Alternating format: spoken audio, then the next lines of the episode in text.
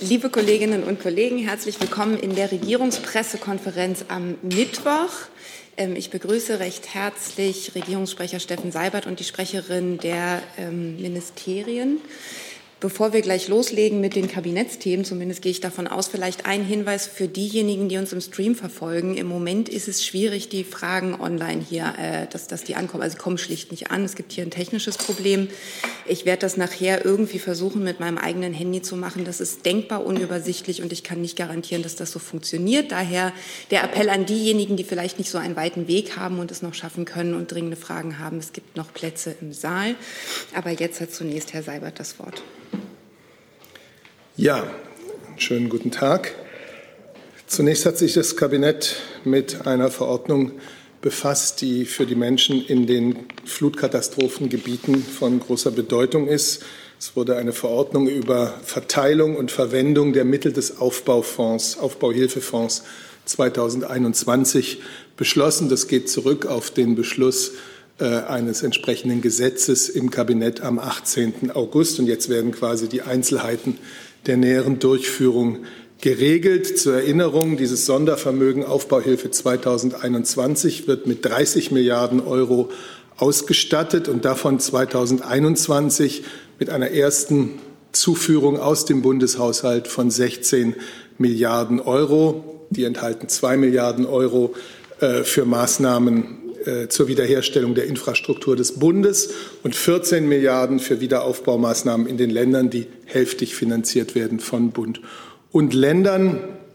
Eines vielleicht noch, diese heutige Verordnung verbessert auch die präventive Ausrichtung der Schadensbeseitigung. Also es können im Zuge des Wiederaufbaus auch Modernisierungsmaßnahmen ähm, auf dem Stand der Technik finanziert werden, solange die ermittelte Schadenshöhe insgesamt nicht überschritten wird.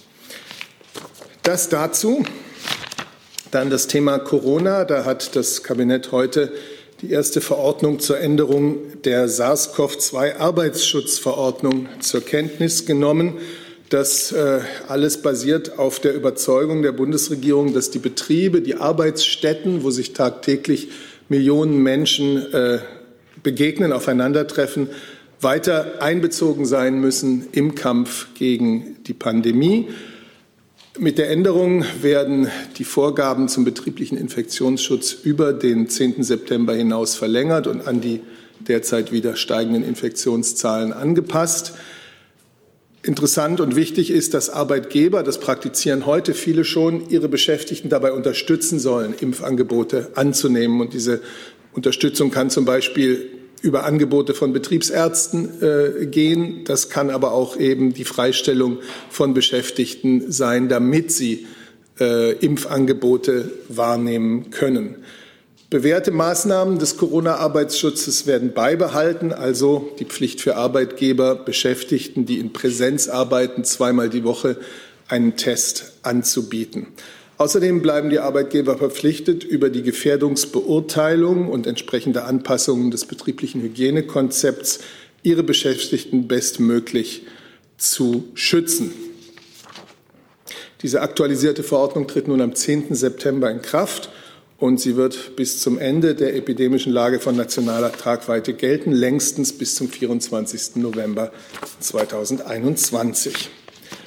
Und der dritte, das dritte Thema aus dem Kabinett, das ich Ihnen gerne darlegen möchte, ist der Bodenschutzbericht der Bundesregierung. Einmal pro Legislatur berichtet die Bundesregierung über die Entwicklungen und Fortschritte beim Schutz der Böden. Das ist jetzt also für diese Legislaturperiode aktuell äh, der Bericht für den Zeitraum ab 2017. Böden sind eine, eine natürliche und endliche Ressource, die wir haben. Und äh, es geht darum, auf allen Ebenen den nachhaltigen Umgang ähm, mit dieser endlichen Ressource schnellstmöglich zu erreichen.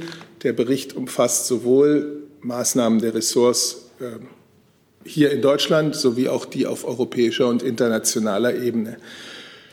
Böden als Lebensgrundlage für Menschen, Tiere und Pflanzen sind weltweit durch vielfältige menschliche Nutzung bedroht und auch durch Erosion und Verschmutzung. Der Bericht macht noch einmal deutlich, es gibt positive Entwicklungen in Deutschland, aber die bisherigen Maßnahmen des Bodenschutzes reichen auch bei uns noch nicht aus. Neben Belastungen durch neue Schadstoffe wirkt sich vor allem, wirkt sich vor allem der Klimawandel auf die Böden äh, und auf seine Funktionen aus. Das ist einer der Schwerpunkte des Berichts daher auch. Wir spüren ja auch hier in Deutschland ungewöhnliche Trockenperioden, extreme Starkregenereignisse häufen sich. Und das hat zusätzliche Auswirkungen auf den Boden. Das zeigt, dass wir den Boden als begrenzte und nicht erneuerbare Lebensgrundlage besser schützen müssen, auch die Resilienz der Böden gegenüber diesen Veränderungen äh, erhöhen müssen. Einen Punkt will ich vielleicht noch nennen, weil das eine der wirksamsten Maßnahmen hinsichtlich des Klimaschutzes ist im Bereich der Bodennutzung, äh, der, der Erhalt und die Wiedervernässung von Mooren. In Deutschland sind 92 Prozent der Moorböden trockengelegt, vor allem für die land- und forstwirtschaftliche Nutzung und für den Torfabbau. Und das sind Flächen, die die meisten Treibhausgase emittieren im Sektor Landnutzung und Forstwirtschaft. Deswegen wiedervernässte Moorflächen können dagegen eine ganz erhebliche Menge an Kohlenstoff speichern. Bundesumwelt- und Bundeslandwirtschaftsministerium haben zusammen mit den Ländern eine Bund-Länder-Zielvereinbarung zum Moorschutz erarbeitet. Die steht kurz vor dem Abschluss. Äh, sie dient dem Ziel, ähm, des novellierten Bundesklimaschutzgesetzes, mit dem Deutschland bis 2045 treibhausgasneutral werden soll. Ähm, ja, das, glaube ich, ist alles, was ich Ihnen jetzt mal zu diesem Bericht ähm, sagen kann. Naja, doch, nein, Entschuldigung, einen zweiten Schwerpunkt. Moor war das eine. Der zweite Schwerpunkt, das ist eine neue Generation ausschließlich menschengemachter Umweltschadstoffe, sogenannte Ewigkeitschemikalien aus der Gruppe der organischen Fluorverbindungen, deren Spuren sind in Böden, in Futterpflanzen, im Wasser, sogar in der Muttermilch nachweisbar und sind unter normalen Umweltbedingungen so gut wie gar nicht abbaubar. Das sind Chemikalien, die zum Beispiel zum Einsatz kommen in der Produktion von Outdoorjacken oder zur Beschichtung von Teflonpfannen oder für Feuerlöschschaum. Und da besteht erheblicher Forschungsbedarf. Ähm, auch das ist ein Thema dieses Bodenschutzberichtes. Und damit bin ich am Ende mit meinem Bericht aus dem Kabinett. Danke dafür. Hey Leute, Thilo hier. Unsere naive Arbeit in der Bundespressekonferenz und unsere wöchentlichen Interviews, die sind nur möglich, weil ihr uns finanziell unterstützt. Und damit das so bleibt, bitten wir euch, uns entweder per Banküberweisung oder PayPal zu unterstützen. Weitere Infos findet ihr in der Podcast-Beschreibung. Danke dafür. Dann kommen wir zu Ihren Fragen. Ich würde vorschlagen, wir fangen mit dem Thema Aufbauhilfe an. Gibt es dazu Fragen? Das sehe ich nicht. Dann würde ich mal, weil wir bei dem anderen Thema dann auch gleich überleiten würden zu Corona, den Bodenschutzbericht noch mal vorziehen. Gibt es dazu Fragen? Äh, Afghanistan? Frage. Nee, nee, nee, nee, nicht zu, nee, Afghanistan, da kommen wir später zu. Wir sind noch okay. beim Kabinett. Der, ich frage noch mal Bodenschutzbericht. Keine Fragen. Dann sind wir beim Thema Corona, Arbeitsschutzverordnung und damit auch beim weiteren Themenkomplex Corona. Zum Thema Arbeitsschutz hatte mir Herr Schimanski signalisiert, dass er eine Frage hat. Bitte. Ja, guten Tag. Äh, die Frage geht unter anderem ans Arbeitsministerium.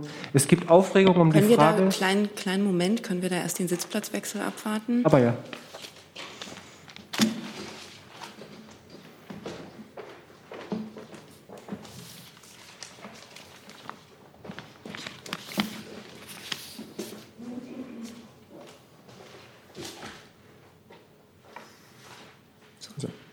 Es gibt Aufregung äh, um die Frage, ob Arbeitgeber den Impfstatus der Beschäftigten erfragen dürfen oder nicht.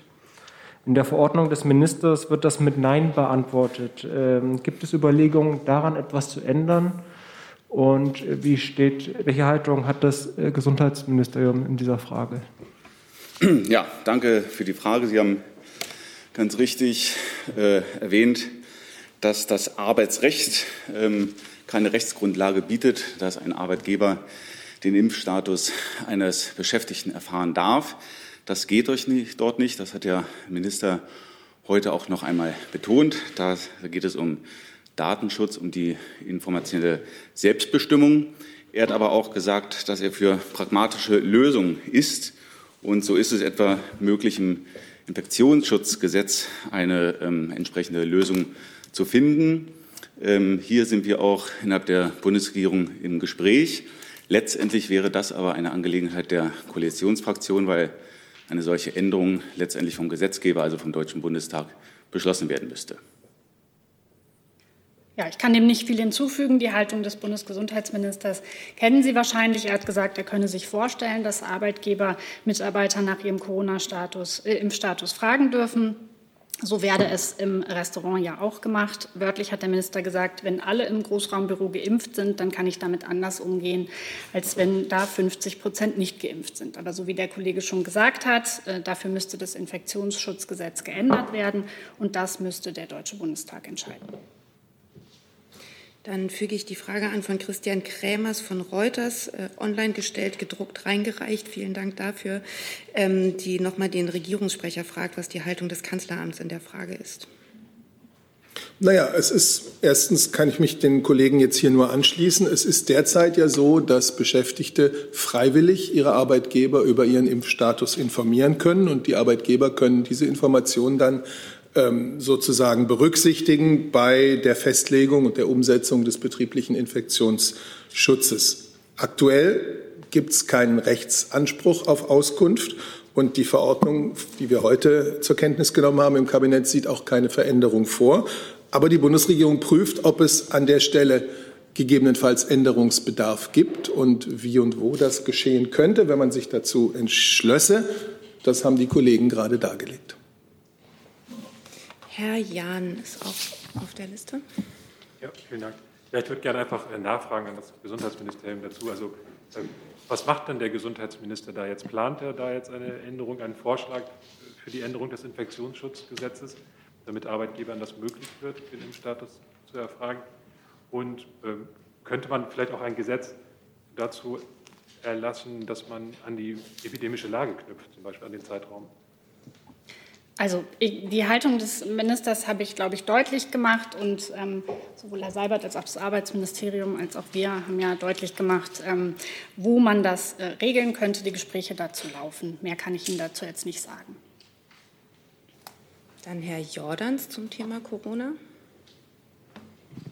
Ja, ähm, ich hätte da äh, zuerst mal eine Frage ähm, zu dem Thema der 3G, ähm, dieses Prüf Vorgangs äh, bezüglich ähm, der 3G-Regel in Zügen. Und äh, ich glaube, das läuft noch oder können Sie da inzwischen äh, ein Resultat berichten? Und dann hätte ich noch eine zweite, Reise zu, zu eine zweite Frage zu Reisenden. dann bleiben wir erstmal bei der ersten Frage. Die Frage ist, ob wir dazu das Verkehrsministerium brauchen. Oder kann dazu jemand hier vorne Auskunft erteilen? Gut, ich kann, wir haben dieses Thema ja sehr ausführlich äh, am Montag und auch am vergangenen Freitag schon erörtert. Äh, es handelt sich um einen Prüfauftrag. Es gibt verschiedene Argumente, die werden innerhalb der Bundesregierung natürlich jetzt äh, abgewogen. Ich will noch einmal sagen, es geht um den Fernverkehr, um Fernzüge. Ähm, in Italien übrigens seit heute ist 3G in Fernzügen äh, verpflichtend.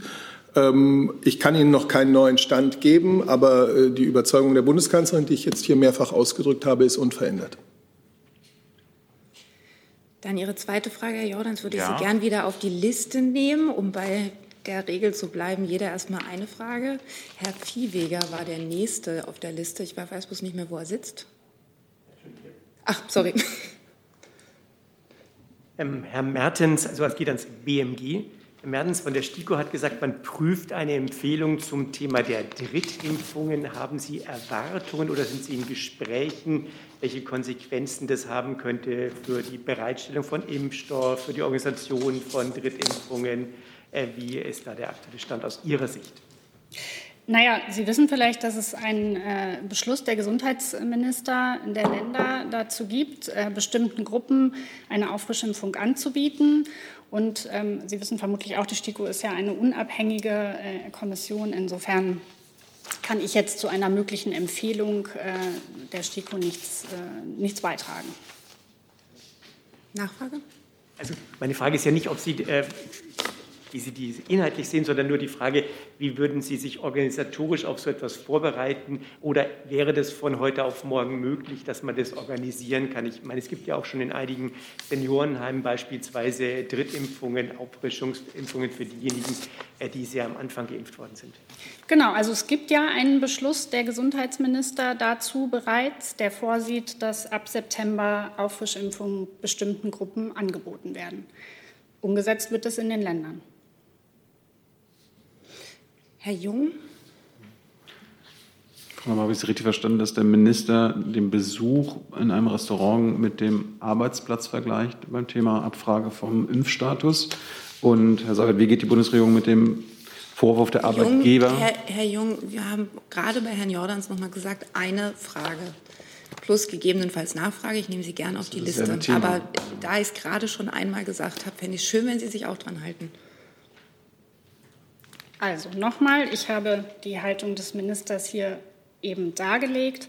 Ähm, ich lege jetzt die Worte des Ministers nicht aus. Das überlasse ich dann im Zweifelsfall Ihnen. Das ist ein komischer Vergleich. Darum wollte ich wissen, ob, ob das ernst gemeint war. Herr Seibert, wie geht die Bundesregierung mit dem Vorwurf der Arbeitgeber um, dass es, Zitat, absurd sei, dass Unternehmen bis heute kostenlose Corona-Tests anbieten müssen, aber nicht nach der Impfung fragen dürfen?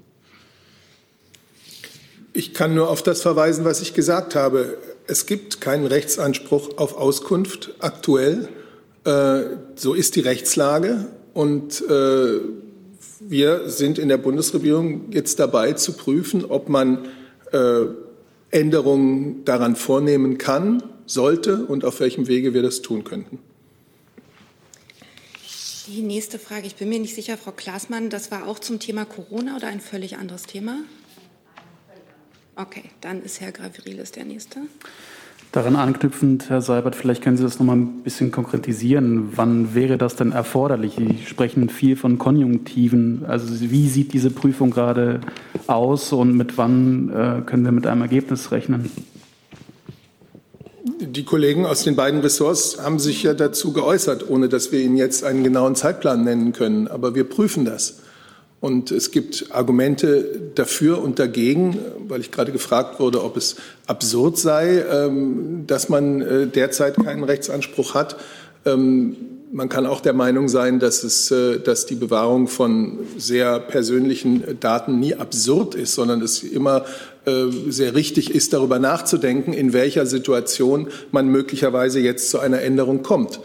Ähm, das ist ja eine durchaus relevante Diskussion. Und die wird jetzt geführt. Und wir wissen, dass wenn es äh, dann im Infektionsschutzgesetz geschehen müsste, ähm, der Kollege hat über den Bundestag gesprochen, der da natürlich die Entscheidung zu fällen hätte. Und wir sind jetzt in der Prüfung, ob es Änderungsbedarf gibt.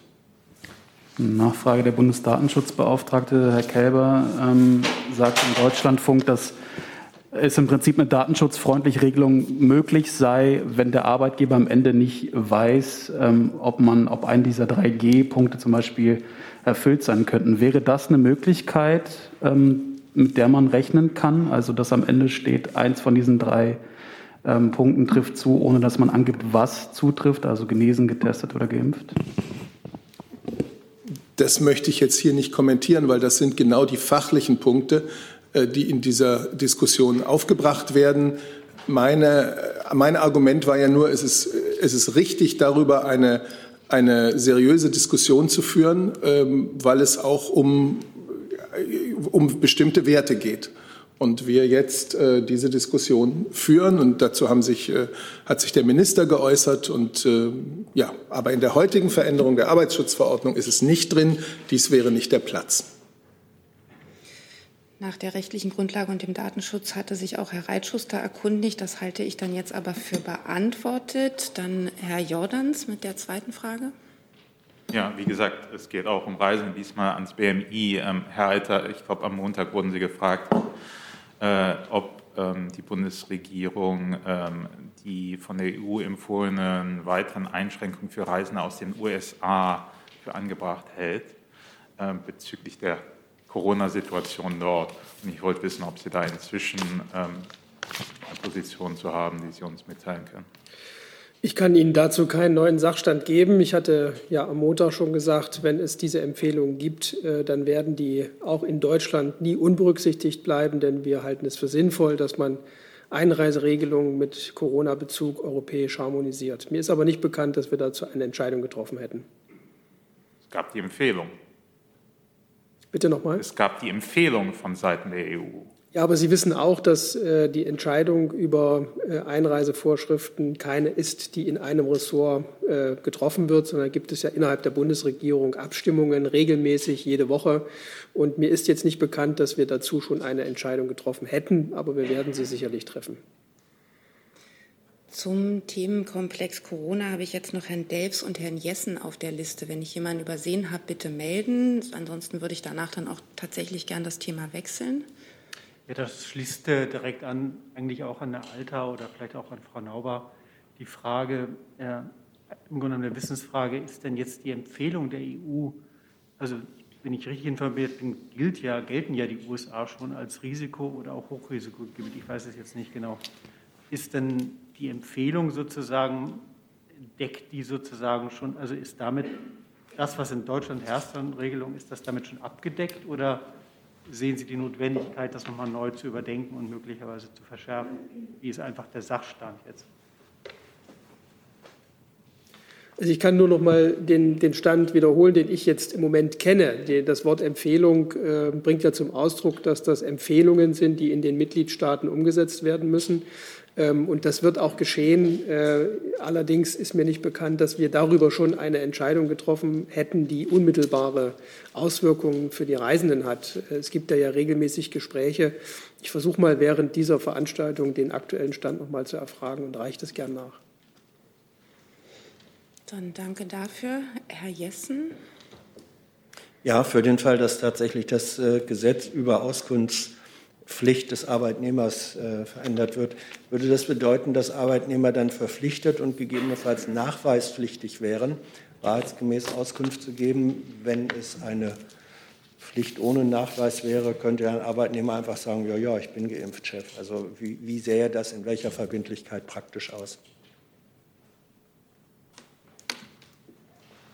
Also ich glaube, es macht jetzt keinen Sinn, hier über Details von möglichen Regelungen äh, Stellung zu nehmen.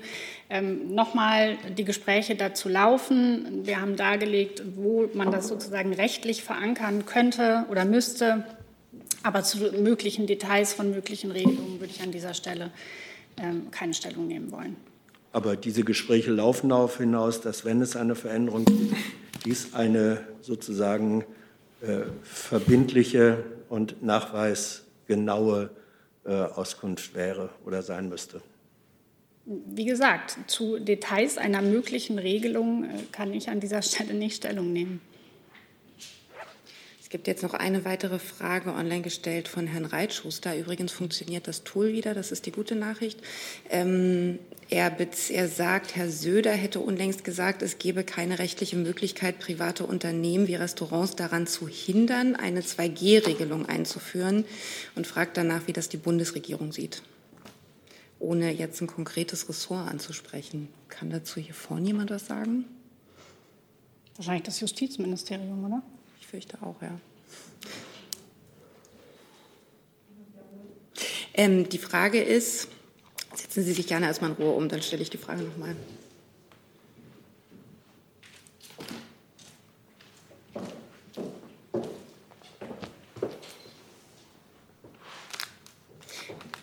Er fragt danach, ob es richtig ist, dass es keine rechtliche Möglichkeit gäbe, private Unternehmen wie Restaurants daran zu hindern, eine 2G-Regelung einzuführen. Also ich verstehe das so, wenn ein Restaurant sagt, nur noch Geimpfte und Genesene, kann man das denen auch nicht verwehren.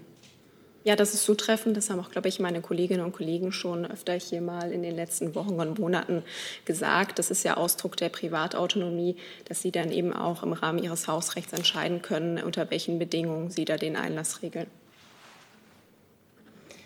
Damit sehe ich keine Fragen mehr zum Thema Corona und von einigen Kollegen wurde mir schon vor der PK das Thema Afghanistan signalisiert, unter anderem Vielleicht machen wir erst tatsächlich auch noch den Sitzplatzwechsel und bitten das Auswärtige Amt nach vorn. vielleicht auch das Verteidigungsministerium.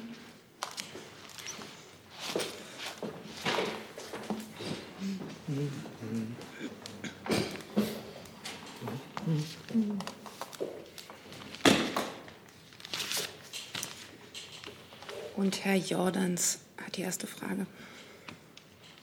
Ja, Herr Seibert, ähm, der Papst hat sich in einem Interview mit einem spanischen Radiosender heute zum Abzug aus Afghanistan geäußert und dabei behauptet, die Kanzlerin hätte kürzlich einer Pressekonferenz in Moskau für ein Ende der, Zitat, unverantwortlichen Politik der Intervention von außen, ähm, Zitat Ende ausgesprochen. Äh, eine Durchsicht des Protokolls äh, zeigt aber, dass das die Kanzlerin so nie gesagt hat, sondern Herr Putin. Hat sich denn die Bundeskanzlerin beim Vatikan schon beschwert? Und was ist die Haltung der Bundeskanzlerin zum Thema militärischer Intervention von außen? Ja, Sie haben ja Verständnis dafür sicherlich, dass ich Äußerungen des Papstes aus großem Respekt vor seinem Amt und seiner Person grundsätzlich nicht kommentiere. Wie Sie es selber gesagt haben, was die Bundeskanzlerin in der Moskauer Pressekonferenz gesagt hat, ist öffentlich und nachlesbar.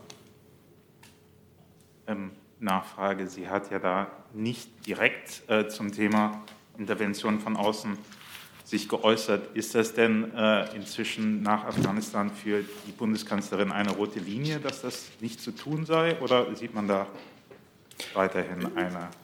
Sie hat eine ganze Regierungserklärung zu diesem Thema gehalten, äh, zu den Ereignissen in Afghanistan der letzten Wochen, zur, ähm, zu den Auswirkungen, die das auf unser Nachdenken über, über andere Missionen hat. Sie hat Fragen gestellt. Sie hat gesagt, dass es natürlich jetzt noch zu früh sei, all diese Fragen auch zu beantworten, dass wir uns denen aber politisch wie auch gesellschaftlich zu stellen haben.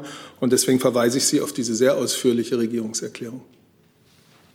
Herr Jung. Hätte eine Frage zu den Folgen des äh, Anschlags in Kabul am, äh, in der Nähe des Flughafens letzte Woche. Da gibt es übereinstimmende Medienberichte, auch westliche Medienberichte, dass die Mehrzahl der Toten des Anschlags durch amerikanische Soldaten äh, verursacht wurden. Wie, äh, was weiß die Bundesregierung darüber? Wie bewerten Sie diese Berichterstattung?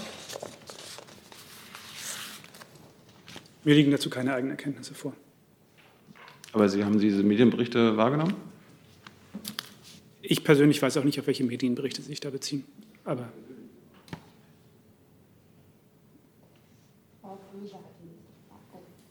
Dankeschön.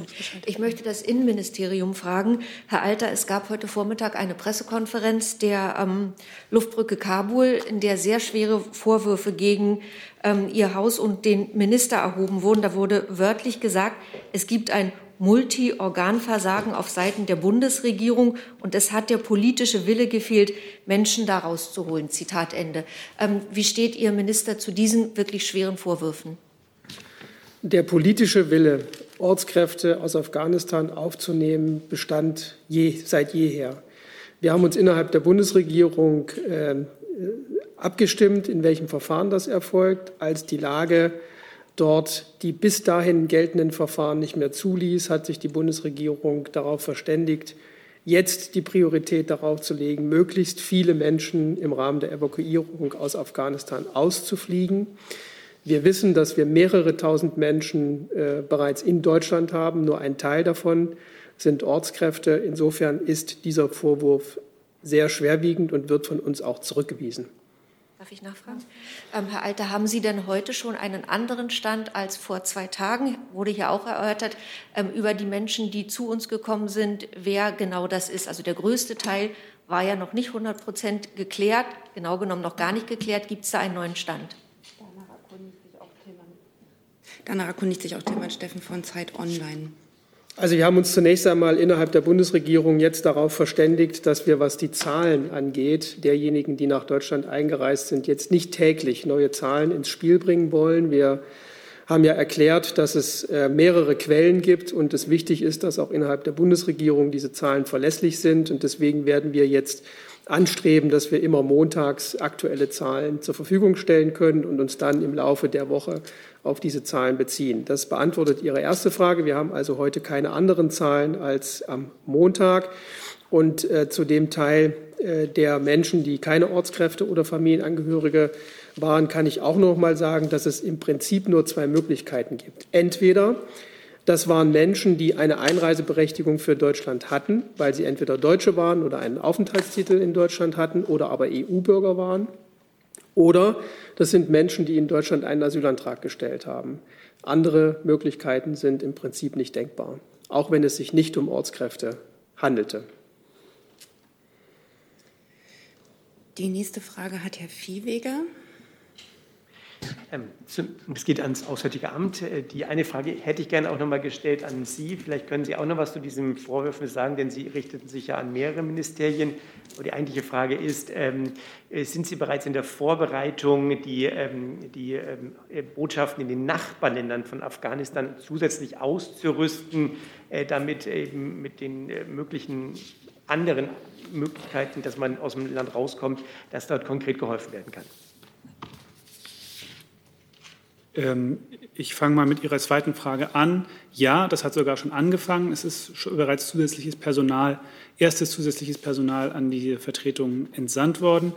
Äh, wir wissen, dass es eine sehr große Aufgabe sein wird, äh, weil es äh, um eine sehr große Zahl von Menschen geht, denen wir die Ausreise nach Deutschland ermöglichen möchten. Deswegen wird da auch, werden da auch noch zusätzliche Kapazitäten aufzubauen sein, äh, sagen nicht nur für die reine äh, Dokumentenprüfung oder Dokumentenausgabe, äh, sondern auch viel, für viele logistische Fragen. Und äh, daran arbeiten wir intensiv. Sie haben mitbekommen, der Außenminister hat ja in drei Nachbarstaaten Afghanistans in den letzten Tagen Gespräche geführt, just um die Frage, äh, wie kann man es organisieren, dass Menschen, die von uns eine Schutzzusage haben, äh, sicher zu unseren Vertretungen in diesen Ländern gelangen können.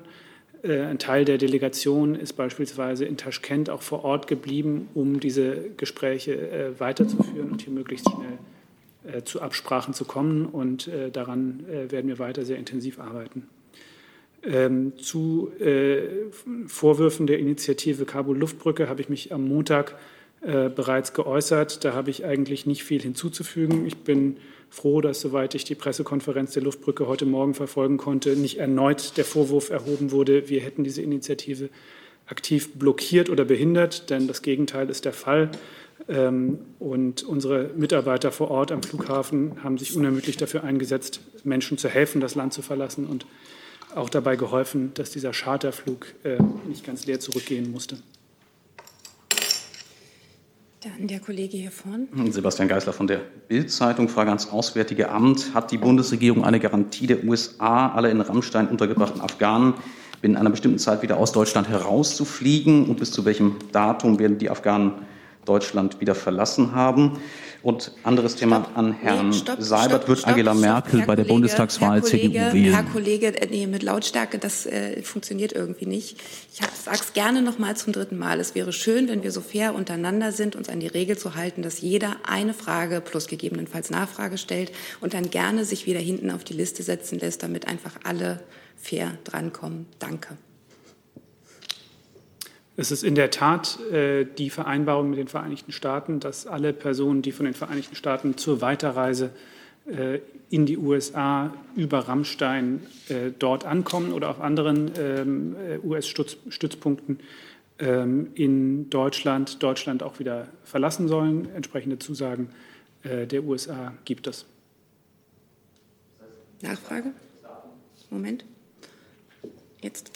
Nachfrage zu dem Datum. Bis wann wird das der Fall sein, dass die Afghanen Deutschland wieder verlassen haben werden? Äh, wenn es da ein spezifisches Datum gibt, muss ich Ihnen das nachreichen. Das werde ich sehr gerne tun. Herr Alter kann dazu ergänzen. Es gibt für die Abläufe in Rammstein eine Vereinbarung mit den Amerikanern, äh, nach denen diejenigen, die äh, in Rammstein ankommen, eine gewisse Zeit, einige wenige Wochen dort verbleiben sollen. Und wir können im Moment feststellen, dass die Amerikaner sich an dieses Verfahren uneingeschränkt halten. Ich nehme Sie dann gern wieder auf die Liste. Nächste Frage hat Herr Jessen. Ja, geht an Herrn Burger. Sie haben ja schon gesagt, am Montag haben Sie hier ausführlich Ihre Sicht der Dinge dargelegt.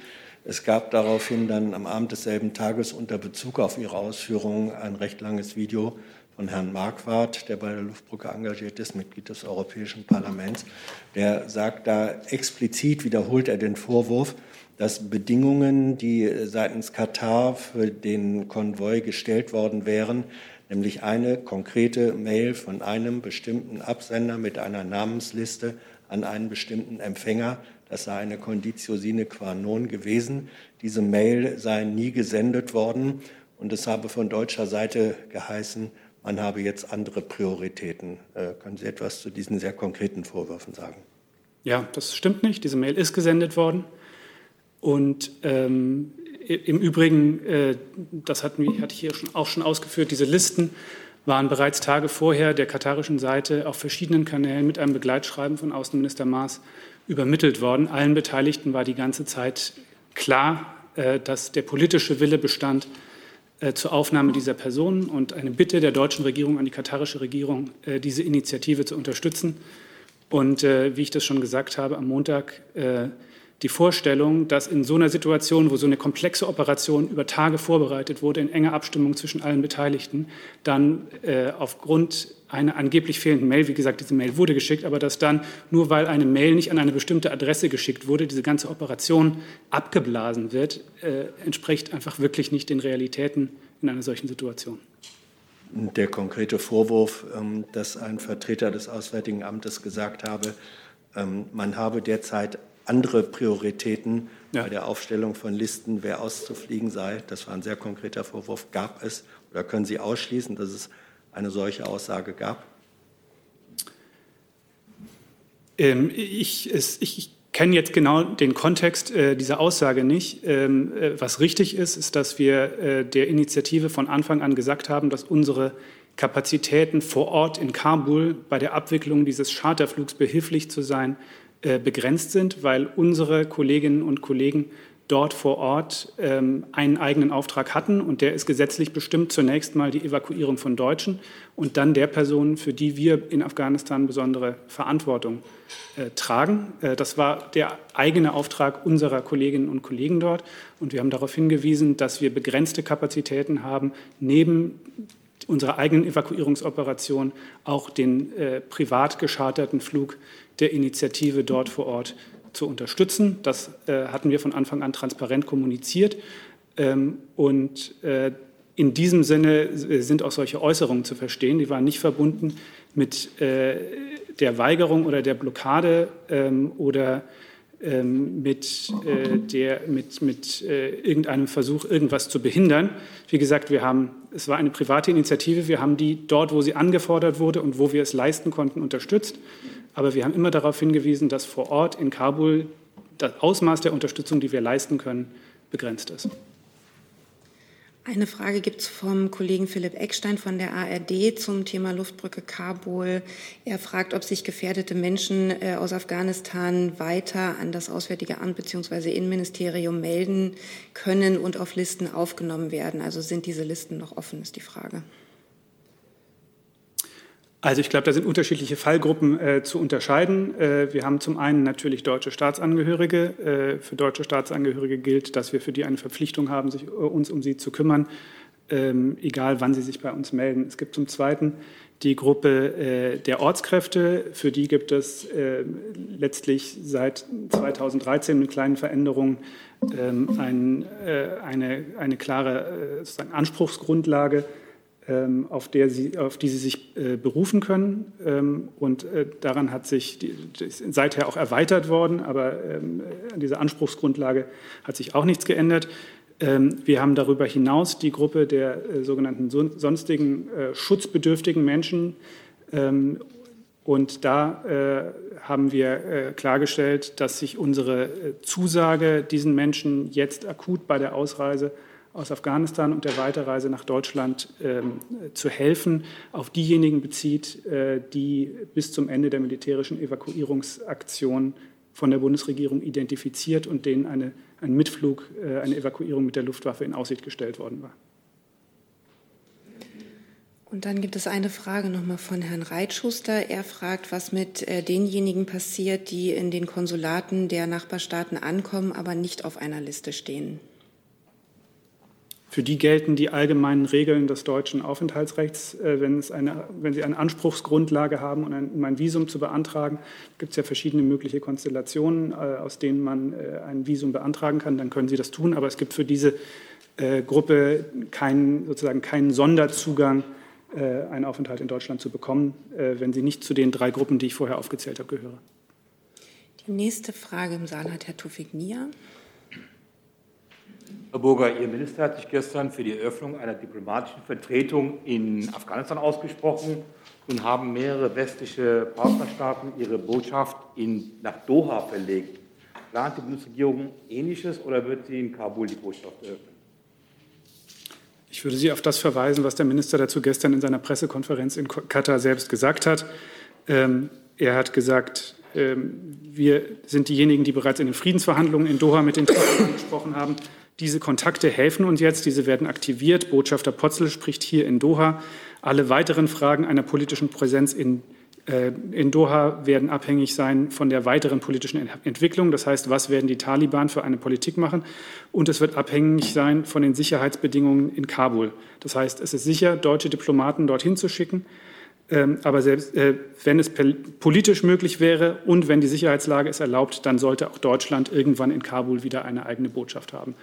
Das ist das, was der Minister gestern gesagt hat. Äh, das ist auch äh, ein Thema, zu dem wir uns intensiv mit unseren europäischen Partnern und anderen Partnern absprechen. Es gibt von allen Seiten die das intensive Bestreben, äh, gegenüber den Taliban äh, mit einer gemeinsamen Haltung aufzutreten. Das wird auch eines der zentralen Themen sein für das informelle Treffen der EU-Außenminister, das morgen in Slowenien beginnt. Das ist auch ein Thema, wenn ich das sagen darf, das die Bundeskanzlerin mit zahlreichen ihrer Amtskollegen in Europa äh, in den letzten Tagen diskutiert hat.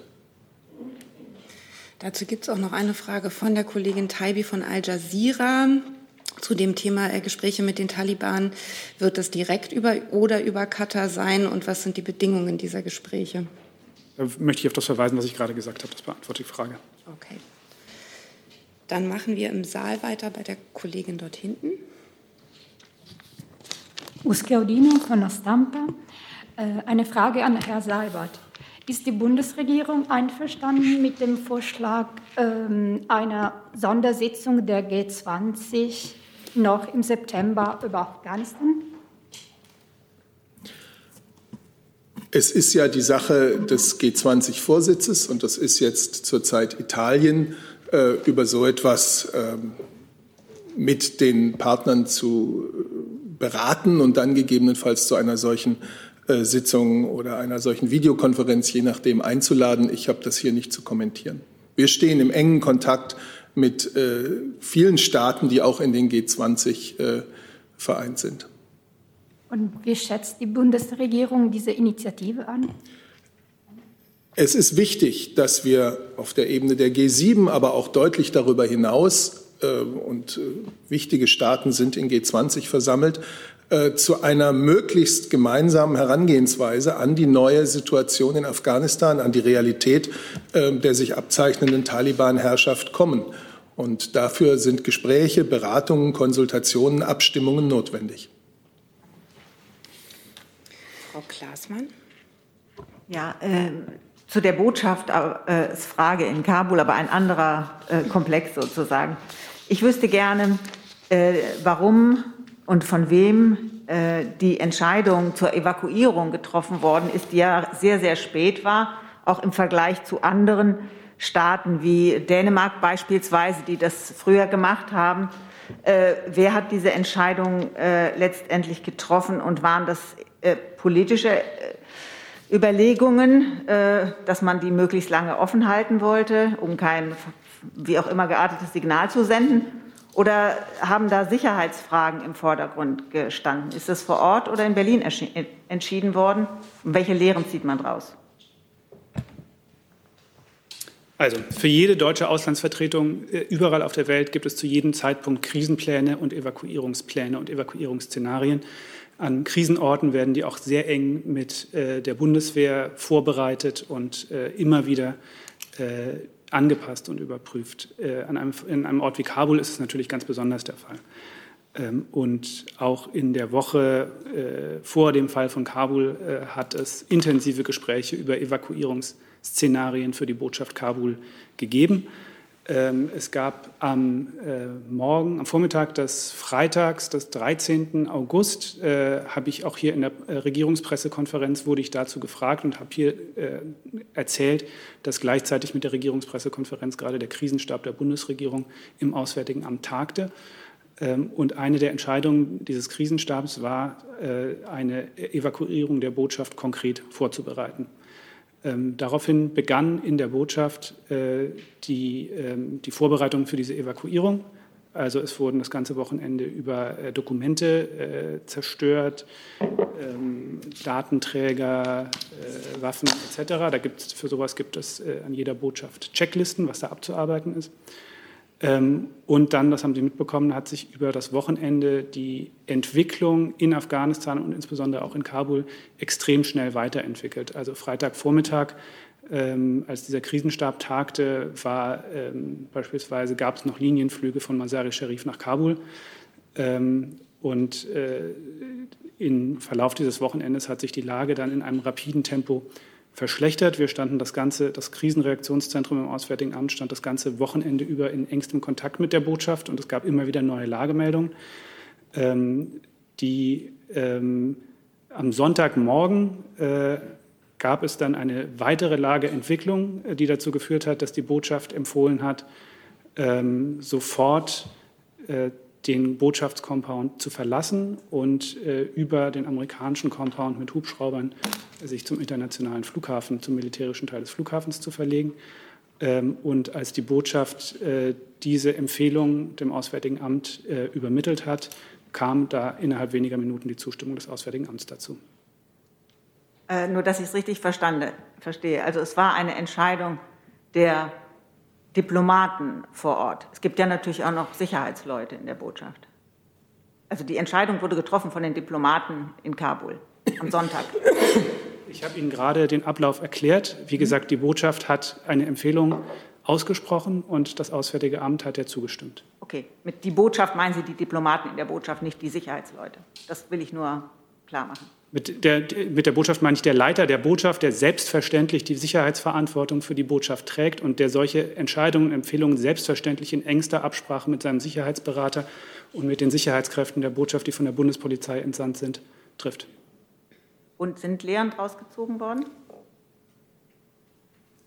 Also selbstverständlich ähm, werden solche Entscheidungen äh, evaluiert ähm, und selbstverständlich äh, zieht man aus äh, solchen Entwicklungen, wie wir sie, äh, auch gerade solchen dramatischen Entwicklungen, wie wir sie in den letzten äh, Wochen in Afghanistan äh, erlebt haben, ähm, Konsequenzen für die Erstellung von Krisenplänen und Evakuierungsszenarien für andere Dienstorte. Das ist aber nichts Neues. Das hat auch in der Vergangenheit immer wieder stattgefunden, dass beispielsweise nach, nach Anschlägen gegen unsere Vertretung äh, daraufhin überprüft wurde, ähm, ob Sicherheitsmaßnahmen, Evakuierungsszenarien etc. für andere Standorte ähm, zu aktualisieren sind.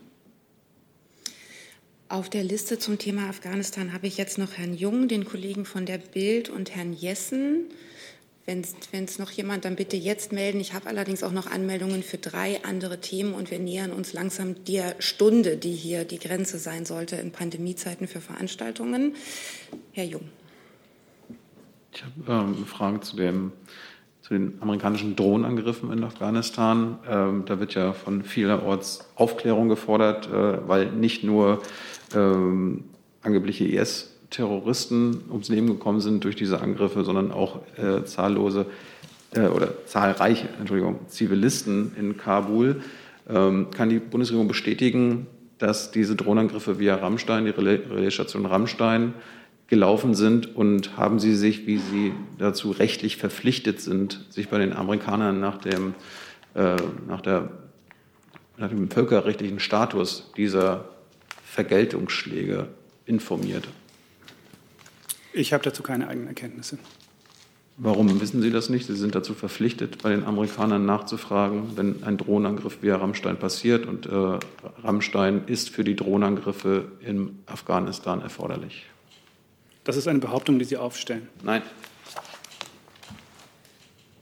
Die nächste Frage, der Kollege hier vorne. Äh, nicht zu Afghanistan, anderes Ach so, das war ein anderes Thema. Ja. Alles klar. Dann Herr Jessen. Ja, auch nochmal, Herr Burger, zu den Vorgängen am Flughafen. äh, verschiedene journalistische Kollegen, die vor Ort gewesen waren, unter anderem Christoph Reuter vom Spiegel, äh, haben berichtet, ähm, dass ein ranghoher oder der ranghöchste US-General erklärt habe, die Anordnung, dass mit der privat gescharterten Maschine möglichst keine Flüchtlinge ausgeflogen werden sollten, seien in Absprache oder sogar auf Anweisung des Auswärtigen Amtes der deutschen Regierung ähm, erfolgt. Äh, können, Sie können Sie das dementieren? Hat es irgendeine Absprache der Art gegeben? Ja, das kann ich klar dementieren. Eine solche Weisung oder Absprache hat es von Seiten des Auswärtigen Amts nie gegeben. Ähm, und das, die stünde ja auch in diametralem Widerspruch zu unserem Handeln in dieser Nacht, äh, wo wir uns aktiv zunächst dafür eingesetzt hatten, dass dieses Flugzeug überhaupt nach Kabul fliegen kann und äh, dann auch aktiv dabei geholfen haben, äh, sicherzustellen, dass die 18 Passagiere, portugiesische Ortskräfte, ähm, dass ein Verfahren gefunden wurde, mit dem die dann auch irgendwo wieder aussteigen konnten. Wenn, wir, wenn das nicht in unserem Interesse gewesen wäre, hätten wir wahrscheinlich diese Unterstützung nicht geleistet. Insofern äh, scheint mir das auch ein sehr wenig plausibler Vorwurf. Ja, jetzt gehe ich davon aus, dass die Journalistenkollegen vor Ort diese Sätze tatsächlich aus dem Mund von US-Militärs gehört haben. Wenn diese Sätze so gefallen sind, dann haben die US-Militärs, egal welcher Rang, Unwahrheit gesagt. Ich kann Ihnen nicht erklären, warum US-Militärs diese Aussage getroffen haben. Ich würde vermuten, dass sie äh, falsch informiert waren, weil auch äh, es nicht Teil ihrer Zuständigkeit war, äh, die Kommunikation zwischen der Bundesregierung und äh, der äh, Initiative Kabul Luftbrücke abzuwickeln. Weitere Fragen zum Thema Afghanistan habe ich. Herr Jordans noch mal zu Afghanistan. Nur eine ganz kurze Nachfrage, Herr Burger. Ähm, als Herr Jung gerade eben gesagt hat, dass es Ihre, äh, Ihre Aufgabe sei, bei den Amerikanern äh, zu Rammstein nachzufragen, haben Sie gesagt, das ist ähm, seine Behauptung. Haben Sie damit gesagt, das ist jetzt nicht der Fall oder? Ähm Was ich gesagt habe, ist, dass, die, äh, dass ich äh, mich der Behauptung, äh, Rammstein sei ähm, sozusagen es sei äh, notwendigerweise erwiesen, dass äh, diese, dass, dass jeglicher Drohnenangriff über Rammstein abgewickelt werde, äh, eine Behauptung ist, die ich hier nicht bestätigen kann. Okay, können Sie das dann gegebenenfalls nachreichen, falls das wahr oder nicht wahr ist, ob, zu was Sie da verpflichtet sind? Ja, das kann ich gerne tun. Danke. Dann Herr Gavrilis auch noch mal dazu. Nochmal eine Frage an Herrn Alter. Ähm, begrüßt denn der Innenminister das Engagement der Initiative Carpo Luftbrücke? Naja, zunächst einmal äh, ist ja der Bundesinnenminister selbst engagiert. Äh, Sie haben ja zur Kenntnis genommen, dass er gestern in Brüssel war und sich mit den EU-Innenministern darüber ausgetauscht hat, wie es jetzt weitergeht, insbesondere noch für die Menschen, die sich noch in Afghanistan befinden. Da ist ja ein ganz klares Signal ausgesendet worden, mal abgesehen davon, dass wir hier schon Anfang der Woche gesagt haben, dass die Bundesregierung sich für mehrere Zehntausend Menschen verantwortlich fühlt, weil sie Ortskräfte waren, Familienangehörige sind oder zu einer besonders gefährdeten Gruppe gehören, haben sich ja gestern die EU-Innenminister ganz klar dazu bekannt, dass das auch im europäischen Rahmen erfolgen soll und dass es jetzt ganz viele Initiativen äh, gibt, ähm, um die Lage, ähm, also zunächst mal um die Evakuierung fortzusetzen. In welcher Weise das geschieht, das wird man besprechen. Und äh, auch äh, Initiativen zu starten, um die Lage vor Ort zu stabilisieren. Ähm, damit es eben nicht zu völlig unkontrollierten äh, Migrationsbewegungen kommt. Das äh, ist für die Innenminister in Europa ein wichtiges Anliegen. Und die Kommission hat deutlich gemacht, dass sie auch ein Resettlement-Forum eröffnen wird, äh, bei dem sich verschiedene Mitgliedstaaten bereit erklären können, daran teilzunehmen. Und das sind ja alles Dinge, die auf behördlicher Ebene ähm, existieren. Aber wir haben durchaus Interesse daran, dass das in einem geordneten Verfahren erfolgt. Das hat nichts mit Bürokratie zu tun, sondern es gibt ganz viele Akteure und äh, private Unterstützung ist hilfreich, aber es muss in irgendeiner Form konzeptionell eingebettet sein. Hm, jetzt haben Sie von dem Treffen gestern berichtet. Ich habe ganz konkret nach dem konkreten Engagement dir, dieser Initiative gefragt, ob der Innenminister das Engagement begrüßt. Der Innenminister begrüßt äh, Unterstützung in diesem Prozess, wenn sie konzeptionell eingebettet ist. Dann wechseln wir das Thema. Und Herr Tufik Nia ist dran. Herr Burger, eine Frage zu den Iran-Nuklearverhandlungen. Der neue iranische Außenminister, Herr Abdullahian, hat gesagt, dass die Gespräche erst in zwei bis drei Monaten fortgesetzt werden. Das ist eine Reaktion dazu. Ja, diese Berichterstattung haben wir zur Kenntnis genommen. Unsere Haltung zu den Verhandlungen in Wien haben wir wiederholt deutlich gemacht. Wir fordern Iran mit Nachdruck dazu auf, mit einer konstruktiven Haltung und so schnell wie möglich an den Verhandlungstisch zurückzukehren. Wir sind dazu bereit, aber das Zeitfenster für Verhandlungen wird auch nicht unbegrenzt geöffnet bleiben. Nachfrage, laufen da irgendwelche Gespräche zwischen der Bundesregierung und der iranischen Seite, was die Gespräche angeht in Wien?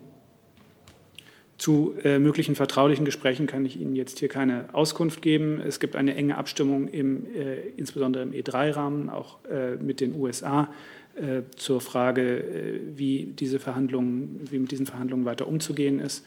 Ähm, wie gesagt, unsere grundsätzliche Haltung dazu habe ich ja gerade zum Ausdruck gebracht. Weitere Fragen zu dem Thema sehe ich nicht. Jetzt bin ich mir nicht sicher, Frau Klaasmann, Sie habe ich auf der Liste oder war das Afghanistan? Das war Afghanistan. Achso, noch ein neues Thema. Gut. Thema. Äh, das wäre eine Frage an Herrn Seibert. Von der, äh, von der Linken kommt die Forderung, die Kanzlerin solle sich einschalten, äh, in, was die Streiks angeht und wo die GDL und die Bahn nicht zusammenkommen und wo die, die Bürger natürlich sehr stark betroffen sind. Es geht jetzt um fünf Tage Streik und das könnte ja dann auch äh, die Corona-Zahlen hochtreiben, wenn sich die Leute da in den verbleibenden Zügen drängeln müssen. Äh, wie beurteilen Sie das? Ja, ähm, im Sinne der Tarifautonomie ist es ja Sache der Tarifpartner, zu einvernehmlichen Lösungen zu kommen. Das hat sich in Deutschland bewährt, dass die wesentlichen Arbeitsbedingungen eben nicht durch den Staat, sondern durch die Tarifpartner geregelt werden. Und daher mischt sich die Bundeskanzlerin grundsätzlich nicht in Tarifauseinandersetzungen ein. Sie hofft aber dass dieser Tarifkonflikt bei der Bahn zügig äh, eine für alle Seiten tragfähige Lösung ähm, gefunden wird. Und die Bundesregierung insgesamt appelliert an die Verhandlungspartner, dass sie auch vor dem Hintergrund des Pandemiegeschehens ähm, die negativen Auswirkungen auf die Fahrgäste, auf die betroffene Wirtschaft wirklich auf das unvermeidbare Maß Entschuldigung, beschränken.